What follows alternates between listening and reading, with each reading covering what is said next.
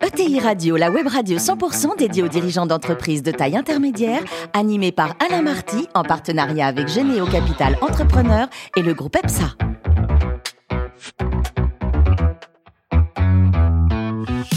Bonjour à toutes et à tous, bienvenue à bord de TI Radio. Vous êtes plus de 43 000 dirigeants d'entreprises abonnés à nos podcasts et on vous remercie d'être toujours plus nombreux. Vous pouvez également nous rejoindre, nous suivre sur les réseaux sociaux. À mes côtés, pour co-animer cette émission, François Picard, qui est associé de Généo Capital Entrepreneur, Patricia Morand, directrice du marché des entreprises de Arkea Bank, et puis Mathieu Bénat, qui est le président de Financière de Courcelles. Bonjour à tous les trois. Bonjour Alain. Bonjour Aujourd'hui, on reçoit Arnaud de Bénat, qui est président et fondateur de Digital Value. Bonjour Arnaud. Bonjour. Alors, vous êtes né en 1970, euh, diplômé d'HEC, et très tôt, vous avez créé une première boîte, c'était en 94. Racontez-nous un peu cette belle histoire. j'ai créé une première société parce que j'adorais la voile et j'ai voulu faire la course Québec-Saint-Malo. Québec-Saint-Malo, ouais. Après ma première année à HEC. Et j'ai été, euh, j'ai été voir mon, mon directeur d'HEC et je lui ai dit, bah, finalement, je pars en, en bateau quelques mois. Et il m'a dit, bah, si, puisque c'est comme ça, euh, vous êtes renvoyé. Et, euh, et, après, en rentrant, donc il fallait que je trouve une occupation et, euh, et j'ai créé ma première société. Et c'est une boîte de quoi et, puis j'ai fini par être intrigué à l'école qui, qui, qui, sait évidemment rattraper les éléments intéressants. C'était quoi la première boîte? Le, Alors c'est une société qui faisait du CRM, ouais. mais du CRM sans Internet, ouais. du CRM avec des courriers et du téléphone.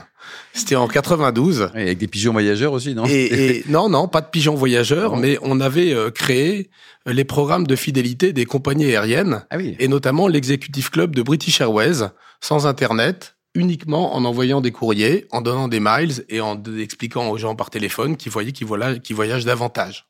Et à l'époque, pour la petite histoire, il n'y avait pas de politique écrite d'entreprise de voyage. Mm. N'importe qui dans une entreprise pouvait voyager en first du moment que son patron l'attrapait pas, quoi. Mm. Donc, les programmes de fidélité ont très, très, très bien marché. On fait gagner plein de miles. beaucoup, beaucoup d'argent ouais. aux compagnies Vous l'avez vendu la boîte après? Je l'ai revendu, oui. À qui vous l'avez vendu? À Publicis, qui avait décidé de faire du CRM pour prendre le mouvement euh, de, de la, bon. de la data. Vous l'avez bien vendu Vous l'avez vendu combien? Je donne pas le prix, mais oh, il y a prescription quand même. Hein je l'ai assez bien vendu pour l'époque, même très bien mais euh, j'ai reperdu. Merci Monsieur Lévy. Voilà, mais j'ai reperdu la moitié de l'argent dans les six mois qui ont suivi parce que j'ai. Vous avez refait la course Québec Saint-Malo. Dans... Non, non, non. j'ai été conseillé par des banquiers qui m'ont qui m'ont habilement conseillé d'investir sur les marchés. C'était en 2000 et il y a eu la dégringolade des marchés juste après, donc ouais. j'ai perdu une grosse bon. partie de l'argent assez rapidement. Quelques noms de banquiers mauvais là, non, voilà, on va passer à autre chose. Alors vous avez créé, euh, c'était en, en, 2008. Hein, euh, Racontez-nous un peu cette belle histoire. Quels sont les métiers de votre boîte aujourd'hui? À Digital Value, aujourd'hui, c'est une société qui fait de la data analytics for business.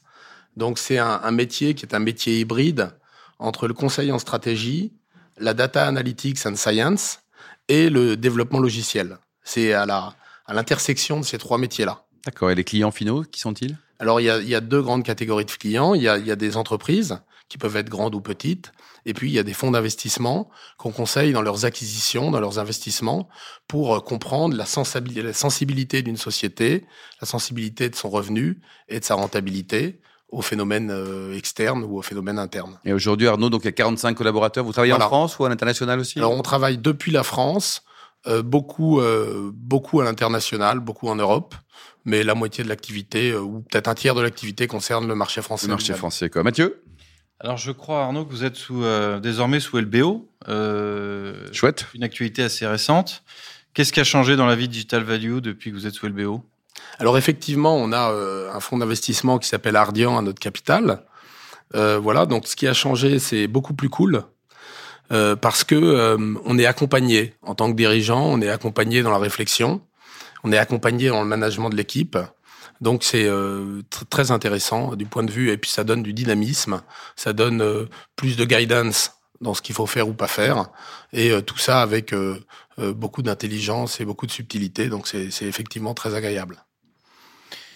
Peut-être aussi, alors plus sur la partie métier, finalement le digital, tous ces métiers, est-ce que, est-ce que finalement c'est accessible pour tout type de métier tout type d'entreprise, même des métiers traditionnels?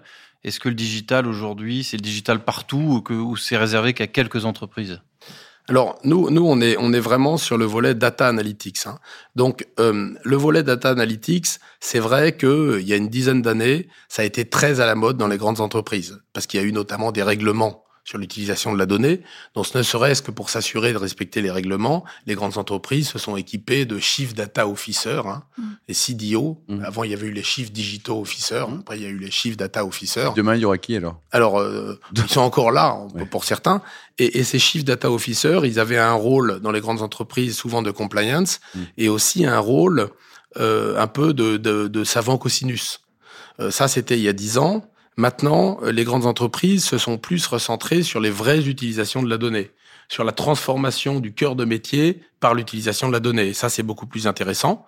Donc ça, c'est le parcours des grandes entreprises. Et dans les petites entreprises ou dans les ETI, c'est un peu plus compliqué parce que euh, euh, ce métier qui est la data science, euh, il faut qu'il soit à la fois très proche du dirigeant. Bien comprendre le métier. Pour faire de la data science, il faut très très bien comprendre le métier de son entreprise, savoir où est la donnée, Mhm. quelle est la donnée disponible, est-ce qu'elle va vraiment avoir de l'impact sur ma rentabilité ou mon revenu.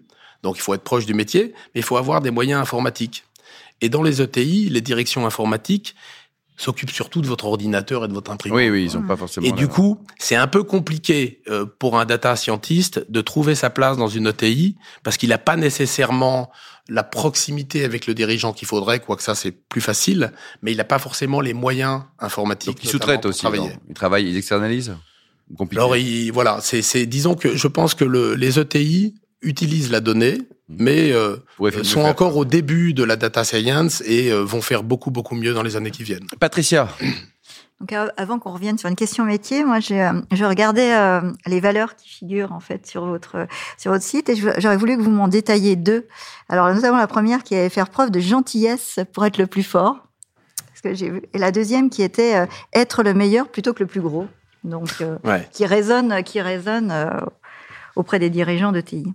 Alors la, la gentillesse, c'est une valeur, c'est peut-être la plus importante. c'est la bienveillance ou la gentillesse? C'est c'est au-delà. La, la bienveillance est, est une valeur que tout le monde revendique.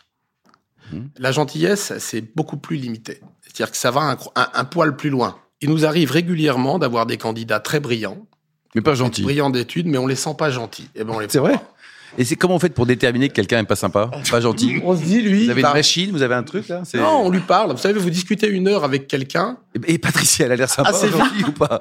Elle a l'air assez gentille. ouais. Assez. Hein non, non, elle a l'air gentille comme ça, mais j'ai pas beaucoup encore parlé Bah, avec elle. On mais... va donc avoir en ligne mais- son mari. Mais, mais non, non, c'est vrai qu'on se rend compte de la gentillesse des gens, et dans la gentillesse, il y a de la générosité, hein, qui compte beaucoup. La générosité, c'est très important dans une dans une dans une ETI ou dans une PME, parce que euh, euh, il faut beaucoup donner à l'entreprise pour Mm. recevoir. Et moi, quand les, les candidats me demandent et qu'est-ce que vous détestez le plus, Mm. je dis c'est les, les gens qui pensent qu'à leur nombril, Mm. qu'à leur petite vie, qu'à leur gonzesse, qu'à leur gosse. Il y en a beaucoup, Ça, ça hein, m'intéresse pas. beaucoup, quand même, hein. Et, et du coup, la générosité, c'est donner beaucoup, être capable de donner. Et là, on est heureux en entreprise. Et ça, c'est vraiment euh, fondamental. Et la deuxième valeur, Patricia, c'était? C'était être le meilleur plutôt que le plus gros. Dans notre métier, il y a, il y a beaucoup de, de sociétés qui ont grandi très vite Mm. en faisant ce qu'on appelle du staffing. C'est-à-dire qu'ils vont voir euh, une grande entreprise et ils disent, je vais vous vendre 15 data scientists au kilo Mm. euh, à 800 euros par jour et par data scientist et je vous les vends euh, jusqu'à la fin de l'année. Ça, c'est du chiffre d'affaires. Donc, c'est, on grossit, Mm. mais c'est pas beaucoup de rentabilité et c'est pas beaucoup d'intérêt. Donc, en fait, cette remarque-là, elle s'adapte à notre métier. Nous, on travaille pas en staffing. Même quand les clients nous disent mettez-moi quelqu'un à plein temps, on dit on n'en met pas. On préfère travailler sur des sujets dont on a la maîtrise et on va pas chercher de la croissance Hmm.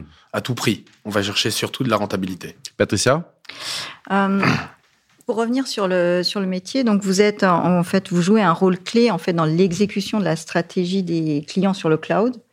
Et euh, je lisais une étude, mais est-ce qu'on peut se fier à ça sur le fait que les, les patrons d'OTI euh, abordaient pas l'investissement en cloud dans sa totalité ou dans sa globalité et qu'ils transigeaient souvent sur les aspects sécurité et qu'il en résultait pour eux certains désagréments liés la, à la sécurité de leurs données?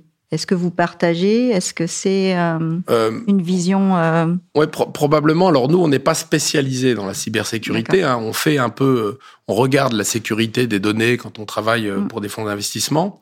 J'ai des associés qui sont plus calés que moi là-dessus, mais ce qui est vrai, c'est que la notion de cybersécurité, c'est une notion de rigueur euh, dans la réalisation d'une stratégie ou dans le déploiement d'un outil. Et quand en général il y a peu de sécurité, c'est qu'il y a aussi peu de rigueur dans le code, c'est qu'il y a aussi peu de méthodes, etc. Les sociétés qui, qui sont euh, euh, vraiment structurées et organisées, elles sont euh, bonnes euh, sur la qualité du code, bonnes sur la sécurité, bonnes sur les cas d'usage, etc., etc. Donc c'est la chaîne qui est révisée. Ouais, c'est c'est c'est c'est toute la chaîne qui qui qui D'accord. voilà. François, Oui, vous le disiez, on parle de transformation digitale depuis des décennies, mais c'est vrai qu'on on sent bien que chez les ETI, la compréhension de la data qui circule euh, par leur modèle économique est de plus en plus importante. Donc, vous, à ce stade, comment vous jugez un peu de la maturité quand même des dirigeants d'ETI en France et peut-être à comparer au regard d'autres pays qui nous entourent sur ces questions-là? Bah, Aujourd'hui, euh, ce qu'on voit euh, dans euh, nous, nous les, les- les PME et, le- et les ETI, on les croise quand on conseille des fonds euh, qui veulent euh, faire des LBO ou prendre des participations minoritaires ou majoritaires. Ce qu'on voit, c'est que les PME ou les ETI qui utilisent bien la, la data surperforment très largement leur marché, mais vraiment très largement. C'est-à-dire qu'il y a un gap gigantesque entre une entreprise qui a complètement optimisé la data au service de ses opérations ou au service de son marketing et une entreprise qui va à tâtons. Mm. Donc, euh, donc il y a, y a, y a des, vraiment des leaders. Hein. Euh, je vais vous prendre un exemple récent. Il y a un- notamment une enseigne de médecine esthétique qui utilise très très bien la donnée en France. Bah, elle est, euh, elle a, elle a, elle a ouvert plus de 100 centres ou de donc ça a accéléré son développement. un an ou un an et demi. Ouais. Ça va très très très très vite. Quand vous utilisez bien la donnée, à la fois pour les opérations, le marketing et le pilotage de l'activité, vous allez beaucoup plus vite que la concurrence. Donc euh, aujourd'hui, c'est vrai que il y a des ETI qui nativement utilisent la donnée parce qu'elles sont nées dans des métiers proches de la technologie, et d'autres qui qui ne sont pas nées dans la technologie, mais dont les patrons ont cette conscience-là, ont cette conscience que faire un prix, qui est un sujet très très intéressant, faire le bon prix, ni trop cher ni trop bon marché, c'est d'abord très très bien connaître la politique de prix de ses concurrents pour chaque code postal. C'est ça, faire un bon prix, c'est connaître l'élasticité prix de son marché. C'est-à-dire savoir si je baisse le prix de 1 euro, combien passe, je gagne en volume en plus. Et ben le seul type qui fait bien son prix, il va être beaucoup plus rentable que le type qui fait mal son prix. Et dans une Et ça, boîte, vous dialoguez avec qui? Avec un DSI, avec un DG qui s'intéresse à vos services?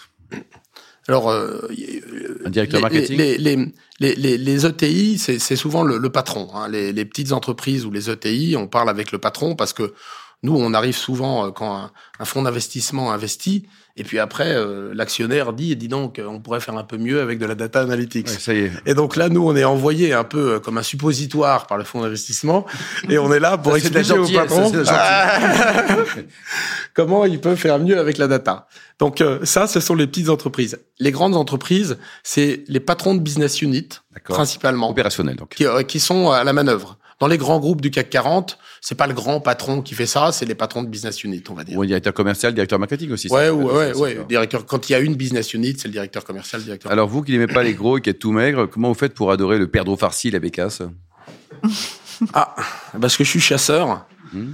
Donc, euh, quand on chasse, il y a une responsabilité, c'est de manger ce qu'on a tué. Et donc, j'ai cette valeur-là. Donc, double question, comment vous faites pour rester maigre? Ah, ben, je suis pas si maigre. Bon, Là, on allez, est à la radio, mais. Merci beaucoup Arnaud. François, Patricia et Mathieu. Fin de ce numéro de ETI Radio. Retrouvez tout le podcast sur le site, hein, sur les comptes Twitter et LinkedIn. Et on se, retrouve, on se retrouve mardi prochain à 14h précise pour une nouvelle émission. L'invité de la semaine de ETI Radio, une production B2B Radio.tv en partenariat avec Généo Capital Entrepreneur et le groupe EPSA.